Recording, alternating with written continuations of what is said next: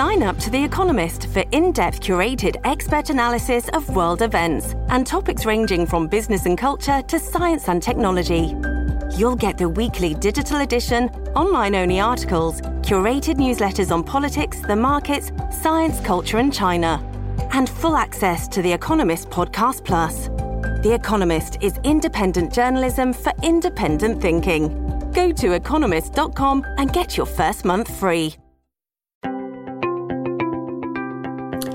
大家晚安，大家好，欢迎大家收听国际新闻 DJ Talk，我是九 L。Hello，大家晚安，我是 Dennis。Hi，呃，Dennis。那今天的时间是二零二一年的八月十号。那在我们呃跟大家分享这个国际新闻的时候，因为我们每一每一次都会帮大家准备五则新闻哦。但是呢，在这准备跟大家呃分享国际新闻之前呢，因为刚好今天晚上有一件事情呃还蛮。我自己是觉得还蛮重要的。那我跟 Dennis 讲说，我们可以先在破题的时候，我们先讲一下。大家如果知道的话，呃，现在呢，就是华为的呃，就是他们的孟晚舟啊，他高管孟晚舟呢，他现在在加拿大呢，已经开始在呃接受就是加拿大的一个审判。那呃，最后的审判结果应该会在呃这个月的二十二号出来哦。但是在同一个时间，中国辽宁高等呃高级人民法院哦，他在呃就今天的时候，他已经宣布哦，因为在二零一四年的时候，有一个加拿大人叫做呃罗伯特艾。呃，劳艾德，然后谢伦伯格哦，那他二零一四年的时候被指控呢，就是说他携带了总共有两百二十公斤的呃这样的一个算是呃。管制药品哦，从澳洲然后就是秘密的秘密的带进到中国这边来哦。那然后呢，本来他呃第一审被判决的时候是被判处就是十五年徒刑哦。后来呢，经过他们的呃就是中国的中级法院在审判之后，一转之下就变判处死刑哦。那这件事情的话，对于呃加拿大来讲，加拿大对这件事情是非常的不满，因为呃加拿大认为就是说这个部分的话，中国这样强制的这样的一个决定，而且是直接判处。死刑，那对这件事情是采取一个抗议的这样的一个呃动作。那对这件事情，Dennis 你怎么看？呃，这个案件呢，就会变被提高到。不只是刑事，就说呃毒品走私的相关的案件，已经变成一个国际案件，甚至是国际政治哦。大家会把它牵扯在一起，就包括了孟晚舟，包括了之前如果大家记得的话，还有加拿大的两位外交官或者前外交官员哦被拘留，这些事情全部牵扯在一起呢，就变成大家对于中国或者是中国对西方世界的这些交锋或者是紧张关系又会再次的深化。也就是说，这个呃，我们我们说，如果我们只单纯看所谓的毒品走私，我相信在世界各国呢，如果如果比较法规比较严格，针对抓走私这件事情法规比较严格的国家，基本上他判的呃刑罚判的很重，可能大家不会有这么大的争议。可是因为现在牵扯到可能有更多的这个中美关系，或者是中国跟西方国家的关系紧张，大家会觉得诶，这个是有联联动联动的影响。再加上其实在中国有很多的判决，一般来说它的过程跟西方国家其实不是。很不是很一致，也就是说，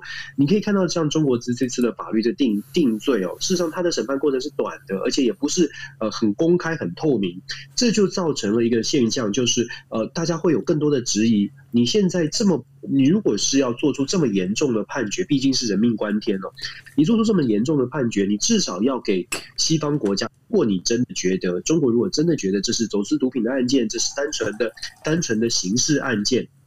犯罪事件，那么你应该要做的事情，或者是要服众的呃动作是，这个审判必须是公开透明，而且要让被被告者呢有一个完整的论述的机会，而且这个论述是必须要让大家看得见的。所以我觉得现在这个国际情势呢，让呃中国跟所谓的民主国家之间呢，它的互信是越来越低。未来如果这这个事件如果没有办法好好的处理的话，我相信它伤害的不只是。西方国家看待中国的司法审判哦，甚至会引也比较严重一点的讲法的话，我觉得可能会再次的加深现在中国对西方国家的竞争，它会引发到什么样的程度？我觉得这后后续很有待观察。那加拿大其实已经对中国不满很久了，所以我觉得这个这个事件呢，呃。中国或者是西方国家都应该要更审慎的判断。那我觉得啊，我还是觉得啦，没缺乏互信，缺乏一个公正的一个过程，或者是透明的过程，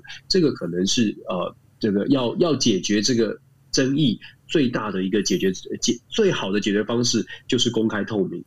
是，那所以呢，呃，这件事情我们还会帮大家继续追踪下去，尤其是八月二十二号，呃，华为的高管孟晚舟他在加拿大会怎么样被呃。求刑这件事情，他会被怎么样的一个判决？然后这部分的话，也会来跟大家做一个分析哦。那我们要正式进入我们的今天的一个话题。第一件事情要跟大家讲的，就是说，我想大家应该也在从新闻里面看到了哦，就是中国外交部呢，他紧急召回了，就是他们呃中国驻在呃就是立陶宛的大使哦，然后立陶宛呢也同时呢把驻中国的大使从呃就叫回来哦。为什么是会发生这事情呢？是因为呢立陶宛决定要跟跟呃台湾有一个事实上的一个成立一个大使馆等级的一个代表机构哦，那因为过去哦。过去这个在欧洲的这些台湾住在那个欧洲的这一些相当于代表处这样的一个呃呃，就等于说驻外单位的话，大部分使用的都是属于台北这个名称哦。但是呢，这一次跟立陶宛这一边的话，在用的一个名称是用台北呃台湾代表处这样的名称。那用台湾代表处这件事情的话，当然就是会造成的就触动了中国的敏感神经哦。那中国外务省他就呃中中国外交部他就表示说，哎。这个你用这个用。算是用台湾这样的一个名称的话，其实你在涉及的是已经是用两个中国的这样的一个概念哦，所以他们是强烈的反对。那但是呢，对于立陶宛来讲，因为立陶宛然后爱沙尼亚、拉脱维亚呢，称为就是所谓的波罗的海三小国。那这个当中，其实他们过去跟中国的关系实际非常好，但是最近呢，好像跟中国的关系开始越来越越疏远。那这当中有一个很有很有意思的一个现象哦，就是说大家如果还记得。的话，在奥运的时候，有一个奥运选手是白俄罗斯的奥运选手，然后呢，他呃就是紧急的，就是要申请庇护。那申请庇护之后呢，波兰给他了一个庇护了哈。那波兰呢，其实他也在南呃，就是等于说白俄罗斯的附近。那这个白俄罗斯的奥运代表团呢，他的这个团长是谁呢？他就是那个呃，就是现在的白俄罗斯的总统哦，那个卢卡申科。那因为是这样的呃，卢卡申科的大儿子。OK。那然后呢？因为是这样关系，所以呢，整个卢卡申科就觉得很不开心。为什么呢？因为你旁边你们这些东欧的这些属于欧盟的国家，你几乎在跟我唱反调。那他们在在这样做做法里面，对于卢卡申科他反击的做法是做什么？他反击的做法就是呢，让很多来自于伊拉克还有来自亚洲的这一些难民呢，他们直接搭飞机。进到了就是白俄罗斯，然后由白俄罗斯的边境警察呢，将他们集体带队到哪里？到白俄罗斯跟立陶宛的边界，让他们就是让这些难民直接进入立陶宛哦。用这样的方式，等于说算是把难民整个就是外销。我们用外销，外销这要打双引号哦，用外销到那个就是立陶宛。但是当然立陶宛会很不开心啊！你今天你把难民整个挤到我这边来，那你这个到底你适合居心哦？那所以呢，到目前为止，这一个整个就是立陶宛跟呃白俄罗斯之间的关系，现在也是非常紧张。那白俄罗斯背后的大哥大是谁？就是俄罗斯。那至于俄罗斯是什么样的状况，我们待会再跟大家讲。那对于这件事情的话，我想听听看，Dennis 你怎么看？嗯，我觉得这个整个的中呃。中东哦，或者是欧亚、中中亚、欧亚之间的关系，最近呃情况变化蛮多的。那白俄罗斯当然其中是一个问题。那立陶宛的状况是跟台湾有直接的关系哦。这一次今天是最新的消息，是中国召回了驻呃立陶宛的大使，那也要求立陶宛的驻华大使呢离开中国。其实大家看这个外交的手段哦，这这是很严重的哦，就是召回大使 （recall ambassador） 这件事情在外交的手段上面已经到蛮严重的地步了。也就是说。呃，有不同的层次，对于表达外交上面不满。那召回大使如果再升再往上面一级的话，基本上就断交了。就是说，在在在上面没有了，就召回大使之后，在上面没有呃，就说没有其他的动作了。如果真的要再深化的话，就是断交哦。所以这是很严重的一件事情。那中国这一次。真的是大动作，针对台湾在立陶宛开设办公室的呃部分呢，中国是非常非常明显的大动作的抗议。那立陶宛的外交部呢，比较有趣的是，我们怎么看立陶宛它回复？因为立陶宛的回应会连带的影响接下来整个欧洲地区或者东欧地区哦，最近都有打算要跟台湾建立比较好的关系的这些国家呢，可能会做一个参考。立陶宛的外交部立刻做出做出回应哦，他们当然是觉得说很遗憾，但是你可以看到他的回应声明稿当中，他讲的是，呃，立陶宛并没有违反一个中国的政策。他说，立陶宛只是跟其他的很多欧洲的国家一样，采取一样的中国政策，然后一个中国的政策，然后去建建立跟台湾的经贸的关系哦。当然，他们表表达遗憾，但是我觉得关键就在于他们还在强调这个一个中国的政策。那接下来呢？当然，立陶宛现在承受了比较大的压力是要不要继续跟台湾保持这个办公室，要要要不要继续设立这个办公室哦？那现在就我们可以后续观察的是，如果立陶宛坚持，那中国的动作会是什么？因为毕竟，其实立陶宛真的讲没有错，它并不是唯一一个就是在啊台湾有在欧洲国家设立办公室代表处的地方。那么为什么呃只有只拿立陶宛下手呢？其实有一个原因，是因为中国跟立陶宛的关系，就说经贸关系来说，其实双方的经贸关系并并不像其他的欧洲国家这么的紧密的连接，这么的高度互赖。立陶宛是中国百呃，如果说以进出口来说，立陶宛出口到出口到中国，以全世界排名的话，立中国只是它第二十二名的出口国，它第是它的第十名的进口国，实是它第二十二名的出口国。两国的总共的贸易额呢，其实二零一九年数据告诉我们只有十三亿美金。为什么我们说只有？因为事实上十三亿美金哦，代表的是这个数量是双方都大概大概双方都可以就是损失的。如果真要损失的话，如果双方觉得嗯这个关系我们大概可以损失，那么。呃，也许立陶宛就会采取比较强硬的，就是继继续就是跟台湾做生意，可能跟台湾的贸易往来也可以达到这个数字哦，这是非常现实的来看。当然了，如果以国际政治的角度来看，可能切入点会不一样。从国际政治的角度呢，因为立陶宛是属于刚刚九欧有说到波罗的海的三国，很多时候立陶宛做的这些决定要考虑到不只是自己哦，我跟中国翻脸了，那我的兄弟们跟。是不是会也会连带的受到中国的威胁呢？这个时候他必须要考虑他的友好国家，他的在东东欧的这些友好国家，大家能不能接受？立陶宛不只是波罗的海三国，它也是我们之前有说过的这个逼奈国家哦，就说。布加勒斯特的这个呃所谓的这个呃九个国家的联盟，在东欧地区，他们这九个国家是联合起来一起来围堵，就是一起来防范俄罗斯的进犯。所以他的很多的政策，他可能就算他对中国不满，可是他也要考虑到他其他的盟友是不是一致的想要跟他一起来抗中哦。所以接下来我们会看的是立陶宛会不会退，那中国要如何进，这个是我们可以接呃今天最新发生的消息。那至于说立陶宛跟他的邻国白俄罗斯哦，现在就像我们今选的这个新闻一样，白俄罗斯现在因为卢卡申科，很巧的是，去年大概整整一年的时间，去年的八月九号呢，就是白俄罗斯上一次的选举，也是卢卡申科用各种手段去让反对的领袖没有办法好好的完成选举的一的日子哦。所以从去年八月九号到现在，整整一年的时间。国际也是一波不断的谴责，谴责卢卡申科不够民主，甚至呃称呼卢卡申科为独裁者。可是看起来卢卡申科在俄罗斯的支持之下，完全没有改变哦，他继续压制民主。民主派的阵营事实上在国外都被卢卡申科抓回来，大家记得吗？那个白俄罗斯飞机飞上去都会被叫下来哦。就说在这样的情况之下，白俄罗斯的人民他本来是在国内反抗，但是现在看起来呢，有越来越多白俄罗斯的人民觉得。大概呃这样的抗争或者是这样的反对力量有限，越来越多人从白俄罗斯离开。那现在呢，在周边的国家，像是波兰啦，像是拉脱维亚，还有立陶宛，都已经开始承受到蛮大的难民的压力。对俄对白俄罗斯来说，这个这个是一点一点有点像是攻击一样哦，就是难民潮散出去。现在丢给这些呃欧洲国、东欧国国家来烦恼，这些东欧国家本身其实经济条件也不是太好，所以难民潮的问题呢，就变成现在这些东欧国家的一个很头痛的问题。包括欧盟也开始在讲说，要非常注意哦。一方面希望可以保障白俄罗斯的人权，可是也必须要考虑到非常现实的经济问题。毕竟难民涌入之后。照顾难民的同时，你要考虑未来的生计，未来的这个对于劳动市场的呃冲击哦。所以现在白俄罗斯看起来变成东欧一个蛮麻烦、蛮头大的地方。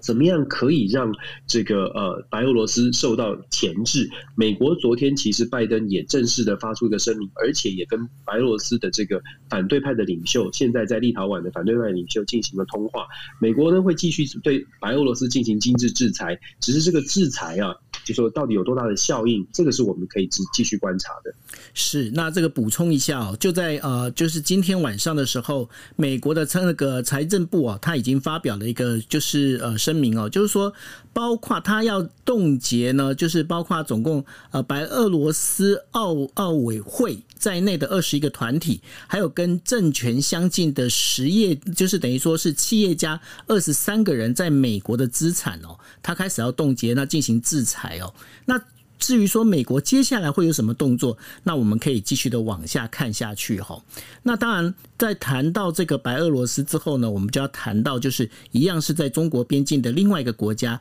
就是我们在前一阵子已经。呃，聊了好多次的，就是阿富汗。那阿富汗呢？现在阿富汗总共全国总共有三十四个省哦。那当中已经有六个省的省会呢，已经都被呃塔利班所治，等于说所占领了哦。那然后塔利班呢，他现在也是希望，他也开始呼吁，就是说，哎，你们是不是开始应该来到靠到我这一边来哦？那用这样的方式在讲。但是呢，还有一件事情是更更妙的，就是说。中国跟俄罗斯呢，他们在那个宁夏回族自治区里面进行了一个联合军演。那联合军演的一个主题是什么呢？就是要打击所谓的就是呃恐怖分子哦。那对这件事情，他中国跟俄罗斯在做这件事情，然后还跟塔利班这样的一个相关之间，是不是有一些呃相关联性呢？Dennis，确实。确实是蛮值得关注的，因为这是已经第四次哦，就是呃，你如果真的算起来的话，新呃，拜登上任之后，中俄之间呢已经连续好几次的军事演习哦，规模大小不一。但是这一次呢，这一次的中俄联合军演是第一次在中国的境内，之前都是在俄俄罗斯跟俄罗斯在其他的地方做合作，可是这一次是来到了中国境内做这样的军事的演习，它所传递出来两个讯号哦，第一个是中俄之间的关系是紧密的，美国一直希望是走打着走谓的，我们如果记得的话，美国在拜登跟其呃这个呃普丁见面之后呢，六月份的见面，大家会觉得说，美国现在就是在走所谓的联俄制中哦，联俄制中的手段，那希望就算俄罗斯不跟美国成为马。至少呢，就俄罗斯不要继续跟中国关系如此的密切。可是这一次的军事演习，很很明显的想要凸显的第一件事情，就是呃，中国跟俄罗斯之间的合作，或中国跟俄罗斯间之间的这个伙伴关系还是挺紧密的。第二点呢，刚刚九号所说的，确实哦，这跟塔塔利班、阿富汗在跟中亚是有关系的，因为中国跟俄罗斯在美国离开了离开了阿富汗之后。即将完全撤撤离阿富汗之后呢，中亚地区这个地方呢，会完全出现一个军事或者是呃国际权力上强者的这个空洞，这个真空期。那谁要去补这个位置呢？中国要补或者俄罗斯要补？其实现在看起来，中国跟俄罗斯的联手，两个国家一起来介入这个区域，在美国离开之后的这个真空当中，去把这个位置抢下来。这个位置抢下来，它的好处是，事实上它对整个中亚，你可以想象，现在这个地方。也许很穷，也许跟大家大家觉得说，阿富汗在这个介介入到底有什么好处？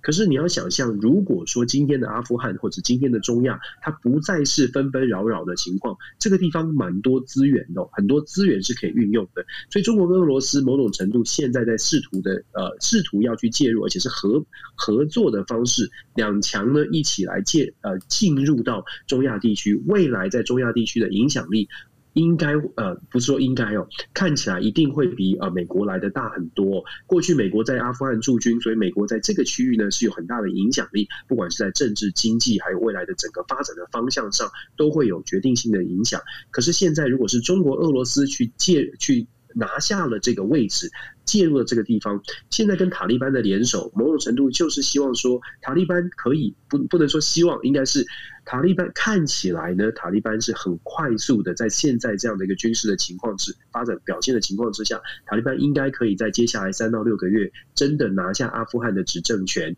那拿下阿富汗执政权，跟中国、俄罗斯保持关系，保持良好的关系。反对美国啊，塔利班反对美国，跟美国的关系不好。中国、俄罗斯静观塔利班接手之后的呃阿富汗，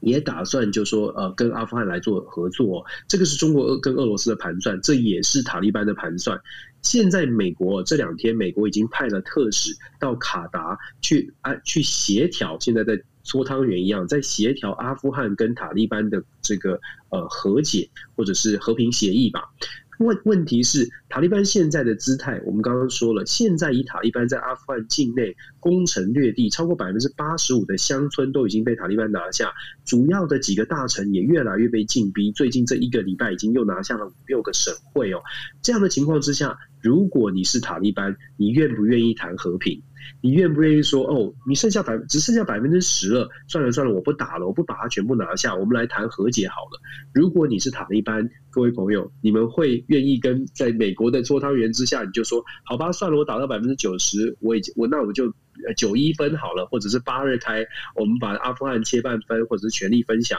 会这样吗？走到现在，塔利班大概很难哦，去去去达成什么样的和平协议？目前塔利班一心就是。呃，重新得到阿富汗的执政权，完全是由塔利班主控。所以现在我个人是比较不那么乐观看待美国用和平的方式就可以解决阿富汗的问题。那昨天这两天，应该是昨天哦，美国国防部的发言人 Kirby，他讲的也很耐人寻味。我们一直都在说，他昨天又讲了更严重的话。他说呢，现这个阿富汗的战争哦，不是美国人的战争，阿富汗的战争是阿富是展现阿富汗。国内就是政府领导力的时候，因为这是阿富汗人的战争，这是阿富汗人自己必须面对的这个 struggle，他是这样形容的。你你我我觉得在我们外界听起来，如果你要真的要解读，很现实的讲哦，其实美国基本上就是呃。呃，不敢说放弃，但是真的，美国大概不太愿意再投入更多的资源在支持阿富汗上。虽然拜登政府说会在最近期呢，还是会继续派遣轰炸机帮忙阿富汗的特种部队进行所谓的轰炸，可是这样的那个呃效力或者这样的援助的力道呢，其实已经是逐渐逐渐的在在减弱。所以未来的阿富汗，我不是那么的乐观。我觉得塔利班很可能就是未来的阿富汗政府了。对，那然后呢？其实呃，在这当中，除了中国、俄罗斯、美国之外呢，还有一个非常关键的国家哦，就是在阿富汗旁边的巴基斯坦。那巴基斯坦它的呃国家安全呃负责国家安全的这个首相辅佐官呐、叫做呃摩伊德·尤斯夫啊。他在就是呃昨呃今天的时候呢，他开就面对海外媒体开了一个记者会哦，他很明确的一个表示就是说，接下来的三到六个月啊是非常的重要。那这当中的话，为什么它很重要呢？因为大家如果知道的话，最近呢，其实包括塔利班，它有很多的那个算是经费资源，还有这些塔利班里头他们的亲属。其实都是住在巴基斯坦里面哦。那在这巴基斯坦里面，当然他在表面上，这个尤斯夫他就讲了一句话，他说：“我们当然是反对武力来镇来制压整个就是阿富汗哦，就是说跟政府军这边在做一个制压。”但是如果如果是塔利班，他真的有办法去掌控这样的整个一个控制这样的阿富汗的话，巴基斯坦他是考虑哦，就是要来就是会正式承认塔利班的正式这个政府机能的存在哦。那对于巴基斯坦这件事情，我不想说，Dennis，你觉得巴基斯坦他有可能发挥到一个影响力吗？你说巴基斯坦有没有可能？对，发挥影响力，支持那就跟塔利班里面，他算是塔利班一个很重要的一个支持者，对吧？他不只是塔利班的支持，他事实上是阿富汗整个非常重要的外贸的关系、伙伴关系哦，因为。阿富汗的对外的贸易哦，事实上有将将近六成都是跟巴基斯坦来做生意的，尤其是我们之前一直在有提到好多次的这个阿富汗南部的坎大哈省、坎大哈的省会，它事实上就是通往巴基斯坦，所以巴阿富汗对对外的贸易哦，以现在的这个大家很少听到有人在跟阿富汗做生意，确实是这样，因为阿富汗对外的生意对对外做贸易的国家非常的有限。光是巴基斯坦就占了六成以上，所以当巴基斯坦这个散释出释放出这样的讯息的时候，其实我们很悲观的说，就大势已去了。这也是为什么我会说，其实塔利班现在呢，已经造成一个形势比人强。他在去年过去这两个月，已经不断的在对外进行外交关系，完全是一个未来的准执政者、准政府在对外的呃做联系，而中国、俄罗斯在在呃。对外的这个联系过程当中，又没有去做谴责，而且甚至是有点就是呃有点期待说，哎，未来我们就跟你们保持关系了。这样的讯号释放出去之后，你可以看到像九月刚刚我们分享的这个巴基斯坦的。官方的说法，很显然的，整个风向呢已经转向了，大家也没有在任何对美国有任何的期待。这个是我们在台湾的，有时候对美国很多期待的时候，我们去看国际上面一些不同的角落发生的事情，你会看到为什么国际上面对美国的评价不是完全的是呃非常的正向的。有的地方呢，它确实在某些事件上，想象一下，现在你在阿富汗，想象一下美国撤军了，现在的阿富汗人。到底是如何看待美国？坦白说，阿富汗包括阿富汗的总理都自己就说，他们觉得美国撤得非常的仓促，对阿富汗来说是一个重大的打击哦，这是官方的说法，所以挺无奈的。就是我们看着看待阿富汗阿富汗的现象，我觉得可以继续观察，但是我我们还是要强，我还是说，我觉得塔利班现在。很难回头，因为没有强势的压制力。对塔利班来说，现在已经是秋风扫落叶最后的阶段。是，那谈完呃整个就是阿富汗哦，那然后我们就把镜头拉到朝鲜半岛哦。那朝鲜半岛大家如果印象深刻的话，我们之前有在七月二十七号的时候有跟大家提到，就是说朝鲜半岛金正恩呢终于又答应了，就是开通南北之间的这样的一个就是呃连呃电话电话连线哦，然后。他就他就重新要在这做连线了，可是呢，在八月一号的时候，金正的妹妹又出现了金宇正，金宇正就讲说，哎，因为你们接下来美国跟韩国啊，你们要做那个军事演习，我希望你们能够终止。你们如果终止的话，可能对于我们接下来的整个朝鲜半岛的这些谈判的话，可能会有一些帮助哦。那在这讲完之后呢，当然。美国跟韩国，他的那个军演还是继续的那个演习哦，但是韩国这一边就要求是把这个军演的规模呢能够缩小。那对于这件事情，就说因为其实现在呢，美国跟韩国之间，他们在这对于呃北韩的这样的一个概念里头啊，好像之间又有出现了一些不一样的矛盾的一个心理因素出现。那对于这件事情，Dennis 你怎么看呢？结果你知道最新的消息是又又又断线了，又断线了是？对，金宇镇不爽之后就不接电话嘛，不接电话就 双方又断线了，这是最新的消息，这也是最新的这个呃发展。其实我们看南北韩的关系哦，就尤其是在为什么北韩会去放一个话说，哦，我非常不爽哦，你们呃。这个美韩之间的军演要搞得这么大，我们稍微之前有跟大家分享过，美国是很希望可以把韩国的对韩国的军演，呃，跟韩国的联合军演扩大。扩大的原因，坦白说，并不是针对北韩而来，这是我们很现实的讲哦。美对北美国来说，北韩的威胁没有这么大。其实，在韩国进行北韩美国跟韩国的军演，它的目标是要展现它制约中国的能力。想想看这个地理位置哦，美韩军演其实是希望透过大规模的实兵操操演的，让中国感受到就在你家门口，我有制约你的能力。有三五万的军队在这个地方哦。那你想想看哦，就是说这个美韩军演的讯息传递出来之后，为什么北韩会急得跳脚？北韩当然一直一直都是不喜欢美韩。之间进行军演，那可是呢，这一次比较不一样的是，中国大陆的外交部、中国大陆的呃中国政府呢，事实上有发表一个非常措辞强硬的声明，讲说中国非常反对美韩军演。那这个讯息出来没多久，金宇正也就接接接着跳脚起来，所以这两个事件的联动性是有有是有相关性的。北韩呢，在现在如果大家记得的话，过去这几个月我们有谈到北韩，谈到北韩的一些政策，觉得很奇怪，为什么北韩好像态度有些转变？为什么要重新开启通话？它背后传递出来的是跟之前几个月我们在暑假的时候有谈到，北韩遇到很大的旱灾，北韩遇到非常严重的粮食短缺，还有一个谜一样的问题是北韩。到底有没有 COVID-19？那如果美北韩没有的话，为什么俄罗斯需要急送疫苗到北韩？所以很显然的，在北韩内内部呢是出现蛮多的问题，包括金正恩自己都跳出来说，全国的军民都要起呃挽起袖子哦，一起来面对这个困难的时刻哦，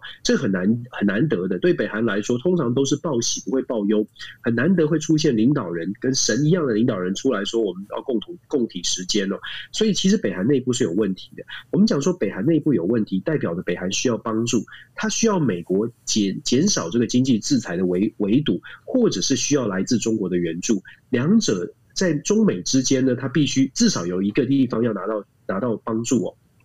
这也是为什么北韩需要跟南韩去重新开启通话，因为北韩其实盘算的是希望可以透过南韩跟美国说说好话，看看能不能够减少经济制裁，但是同时呢，跟中国看看能不能从中国拿到更多的好处。在这个七月一号，当时就呃金正恩就跟呃中国习近平有通上电话，习近平也表示了会支持北韩哦。在现在的这个局势之下呢。北韩的反应，我个人会觉得说，就是希望中国可以确保中国会继续支持北韩。看来他应该是放弃了美国，也许会减少经济制裁这一块哦。所以对韩、对南韩、对美国这边呢，开始站得比较强硬，对中国呢贴得比较靠近。这是北韩现在我个人的判断，这是北韩现在的一个做法。那跟北韩、跟南韩之间的断讯呢，呃。比较难过的，我会觉得是文在寅是最难过的，因为文在寅一直希望在他最任期的最后，希望除了半导体啊科技产业的表现之外，在南北韩的议题上面，他也可以加分哦，作为一个 legacy，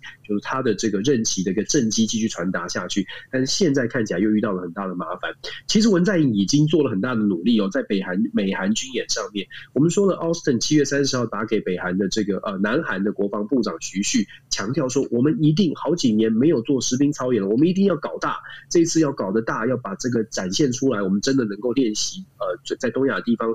北美国跟韩国可以联兵哦，维持东亚的稳定。可是呢，文在寅在星期三上个礼拜三就跟国防部长说，必须要非常小心。结果最后的决最最后的决定，确实美韩军演范围这个规模是大幅的缩小。结果即便是缩小了。金呃金宇镇还是不高兴哦，还是不接电话，因为即便是缩小了，其实北韩不高兴，中国还是不高兴哦，所以文在寅现在很难过。现在文在寅要思考的是，中国不爽了，美国也没有很爽，那现在到底是怎么样才能让大家都开心？文在寅可能要要要思考一下，现在在中美之间到底应该站在哪里，或者是应该怎么样找到他的位置哦？我想这个是呃韩国现在的外交上面遇到的问题。对，那文在寅他不是只有外交遇到问题，他连内政都还有遇到问题哦。三星电子的李在镕副会长，他然后呢，他当时在二零一七年的时候被控告，就是对前呃，就是那个朴槿惠呃前总统呢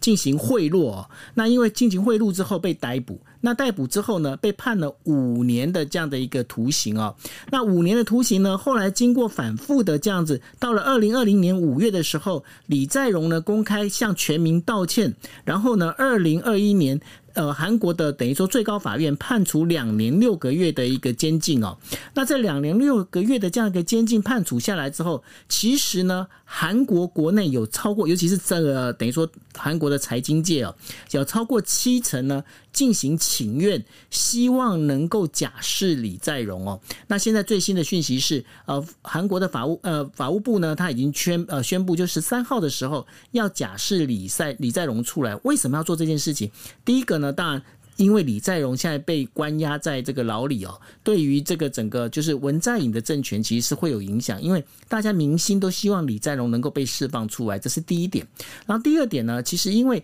呃三星电子它现在目前是最重要的一个半导体，在韩国最重要的一个半导体产业哦。那如果产业里面没有一个龙头，没有一个没有一个领导人能够来帮忙带领的话，怎么去做美韩之间的一个合作，这也是一个问题哦。那也是因为这几个关系之后，然后呢，李在镕就被整，就是现在被释放出来。那对于现在韩韩国的内政这一块的话，我不晓得 Dennis 你这边有什么要补充的吗？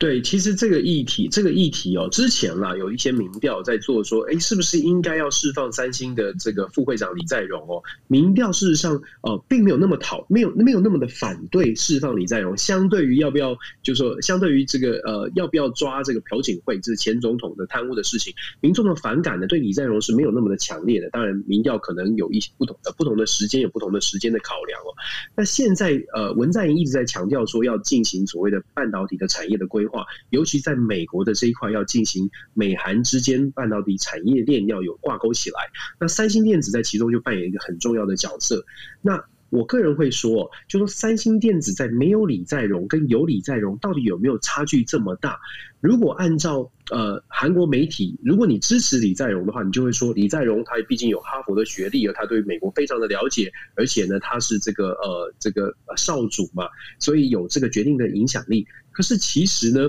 呃，从一些媒体，从一些资讯看起来，三星电子在没有李在镕的时候，好像也表现的不会很差哦，是，就是他自己的这个这个企业的经营也不错。也就是说，这个财阀它本身就已经非常大了，大到就是说有没有这个领导人？当然，我们不知道他是不是是不是在狱中也有继续遥控哦。我们不知道韩国的监狱到底是怎么样的情况，不知道是不是李在镕有这个远远端遥控。但至少我觉得看起来专业经纪人经营的这个三星电子，并没有表现的很糟糕。也就是说，释放李在镕这样的呼声，或者是呃认为说三星电子如果少主回来可以表现得更好，应该是对。于李在镕支持的这一方呢，尽可能带的一个舆论的风向。那我们要讲文在寅遇到的这个内政的问题是什么呢？我们知道，你看那个那个叫做呃，有一部这个电影叫做《寄生上流》，嗯，其实凸显的是韩国在财阀政财阀跟政治的关联。很多的一般的小老百姓确实感受到社会的不公不义，虽然大家很无奈的生活在这个社呃在这样的社会里面，可是不公不义的现象是存在的。包括了政治人物，其实也有一些内部的政治人物是不满的，是觉得说，如果说未来的财阀或者有钱人，李在镕的假释反映出来的是，哎，财阀说了算，财阀其实可以影响呃司法的判决。假设这样的形象继续累积，或者是这样的一个呃。社会运作的方式继续下去，对于韩国长期来说，它绝对会埋下一个不安定、不稳定的一个呃一个炸弹吧。因为社会底层它会有很多的不满哦。只不过文在寅能不能想到这么远，那又是另外的考量了。就说文，毕竟文在寅现在是最后不到一年的时间哦。对于文在寅来说，如果真的如同三星所呼吁的，放了李在镕就可以帮忙，就是在呃跟美国的产业链进行更紧密的结合。从这种角度，从文在寅个人考虑跟美国的关系，或许这是一个呃关键的原因呢。为什么李在镕如此的重要？可是如果你换个地方，换个从社会底层的角度来说，哇，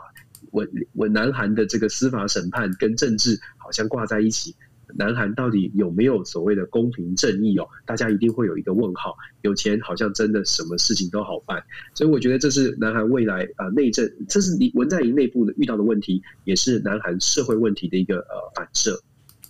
是哦，那然后呢，我们谈完南韩之后，我们要谈了呃我们。国际新闻 DJ Talk 经常出现的好朋友叫做贺锦丽啊。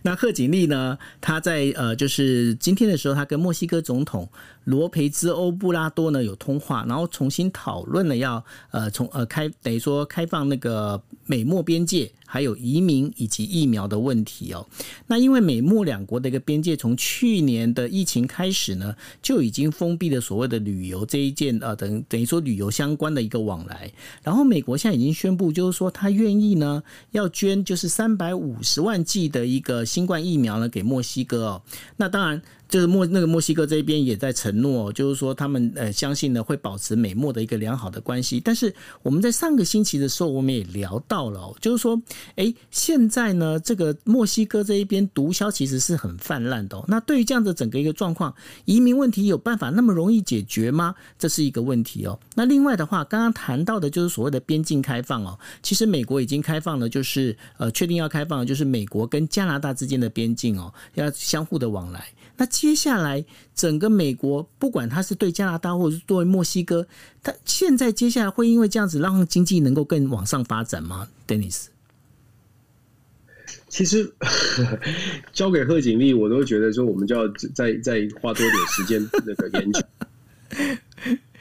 对，因为今天这个媒体报道出来是贺锦丽跟墨西哥的总统进行了一个通话，然后通话的结果就是说，基本上美国继续的能够援助墨西哥就，呃给给多给三百五十万剂疫苗。刚刚九欧有分享过，多给疫苗，然后透过更多的这个经济上面的协助呢，可希望墨西哥第一个部分是希望墨西哥可以找到自己的这个自自己的路哦。另外呢，就是针针对移民的问题。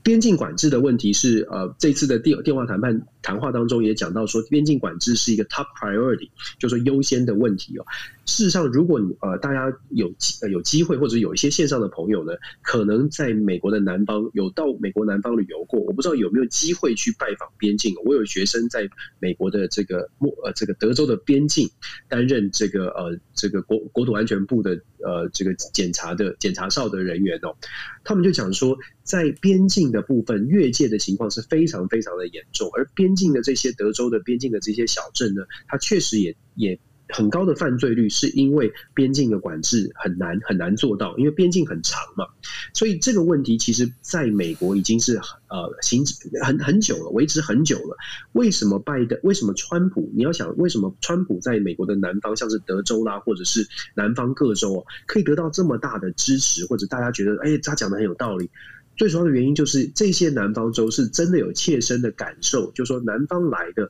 非法的移民是非常多的。非法移民如果进来只是因为工作，其实影响是有限。可是因为进来真的有毒品的问题，真的有犯罪的问题，才造成说对于呃墨西哥来的这个边境的问题呢，呃有这么大的反弹，也会希望说政府拿出更大的魄力。那所以。现在你可以想象，包括派贺警力去墨西哥进行谈判，谈判的方式还是以这援助为主，还是以协助墨西哥，看看墨西人墨西哥希望什么协协助，然后给他们更多的呃经济的资源，让他们可以愿意留在墨西哥安居乐业，或者留在东南亚啊、呃、中南亚啊、呃、中南美洲啊，sorry 中南美洲安居乐业，以这种方式来 approach 来来帮助中南美洲的这些国家。想象一下，现在的美国，尤其是很多的美国人自己的生活，可能也需要帮助。他看到拜登政府的这些政策，看到贺锦丽用这种非常温柔的方式，希望可以跟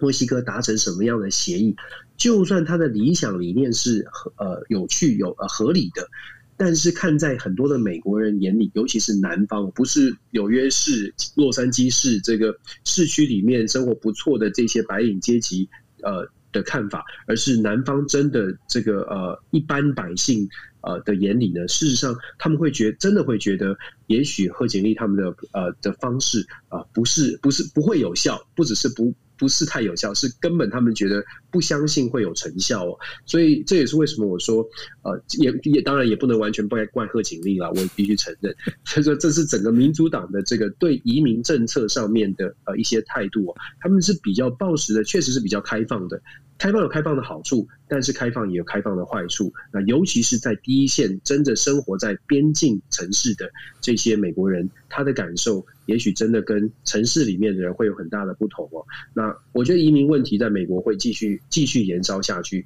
它这个移民问题不只是边境的问题，还有工作的问题。现在在美国，这个失业率虽然是降低，但是还是还是有五以上哦。所以呃。这个来自来自这个南方的非法移民，在整个美国带来的影响，它不会是只是南方州，它也会影响到呃其他的州。那二零二二年选举要到了，所以移民问题，相信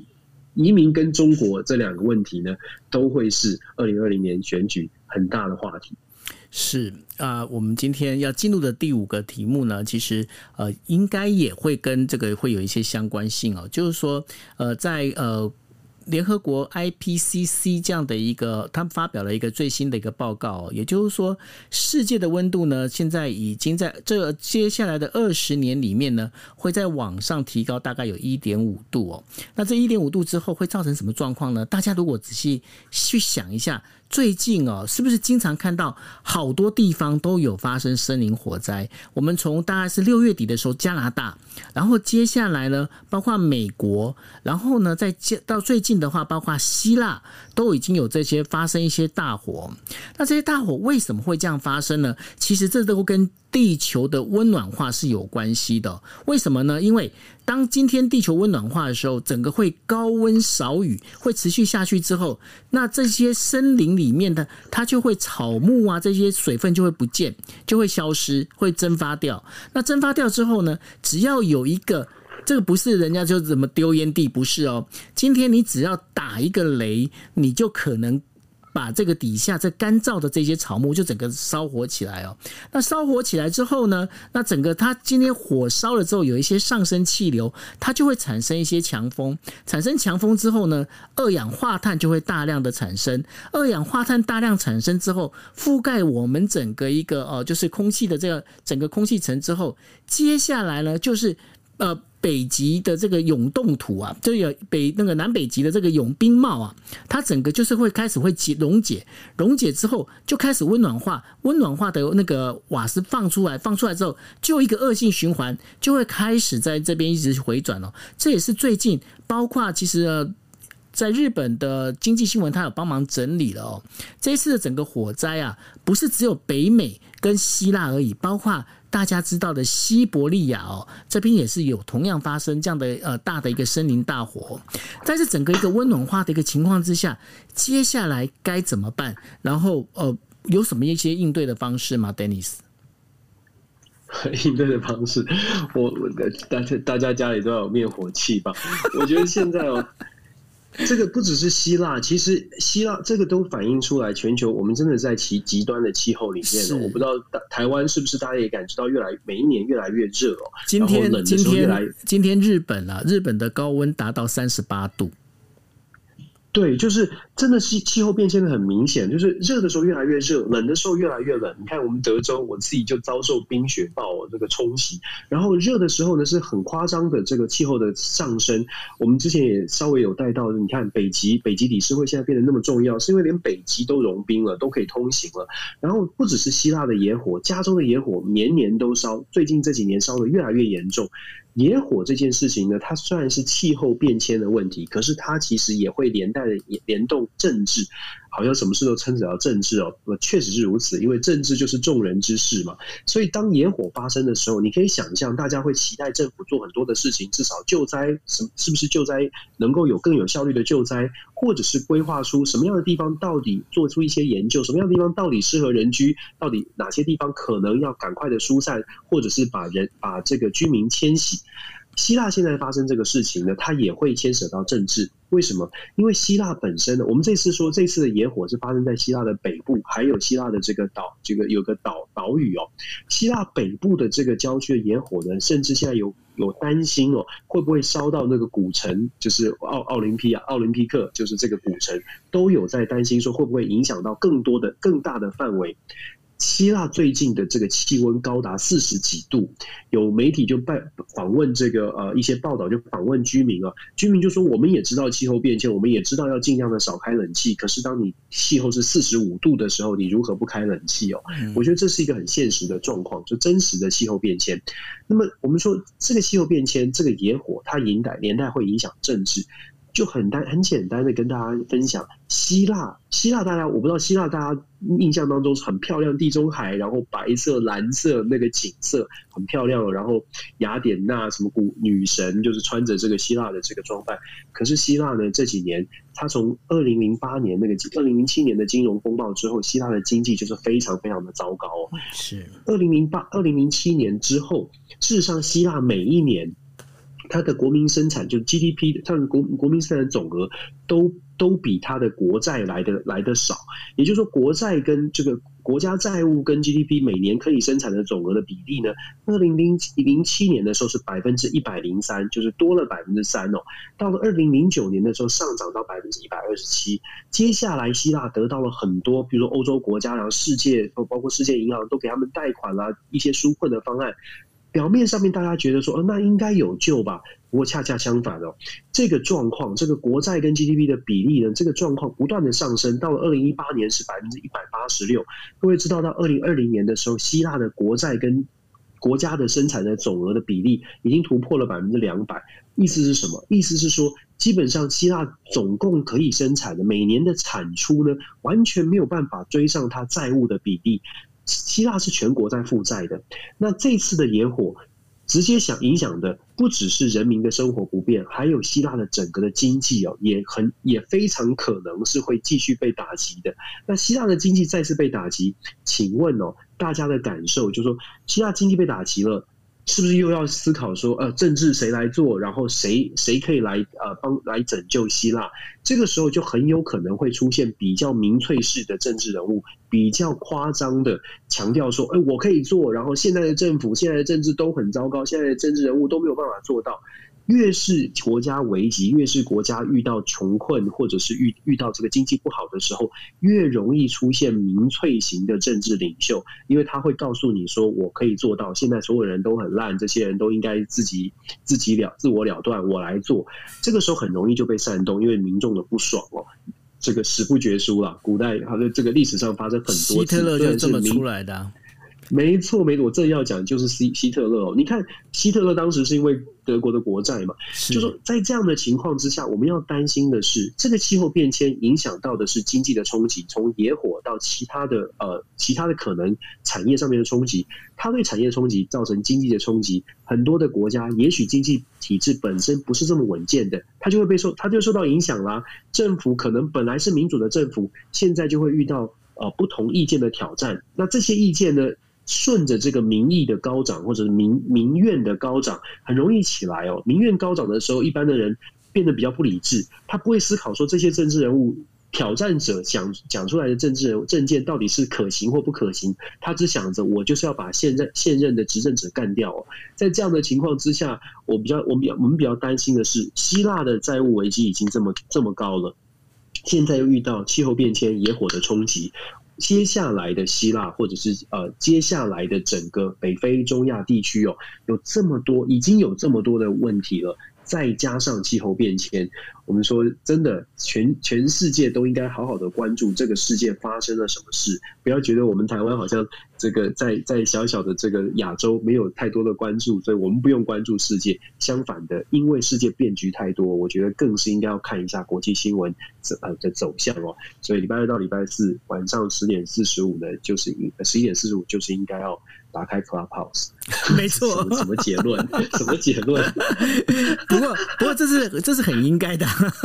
然后呢，大家呢，就是如果说来不及打开的话，大家也可以等于说上我跟呃 Dennis 我们的粉丝页，然后呢，我们会把就是呃这个 Podcast 的。做成 Podcast 的之后呢，会上传上去。那当然也有 YouTube 的哈。那 YouTube 的话，就是大家可以上网搜“今夜一杯”，那然后就可以找到了。我们会把它做成 YouTube。那 YouTube 的好处是，因为我们在 Podcast 上面，我们是一整段的，我们完整的这样整个一个就是输出。那那个在 YouTube 上面的话，我们会，因为我们每一次都是有五五条新闻嘛，那五则新闻我们会把它分成五段，然后呢，在这分别的会给大家去收听哦。不过。到最后的话，我想要问 Dennis 一件事情，Dennis，那个在德州有办法吃到串冰吗？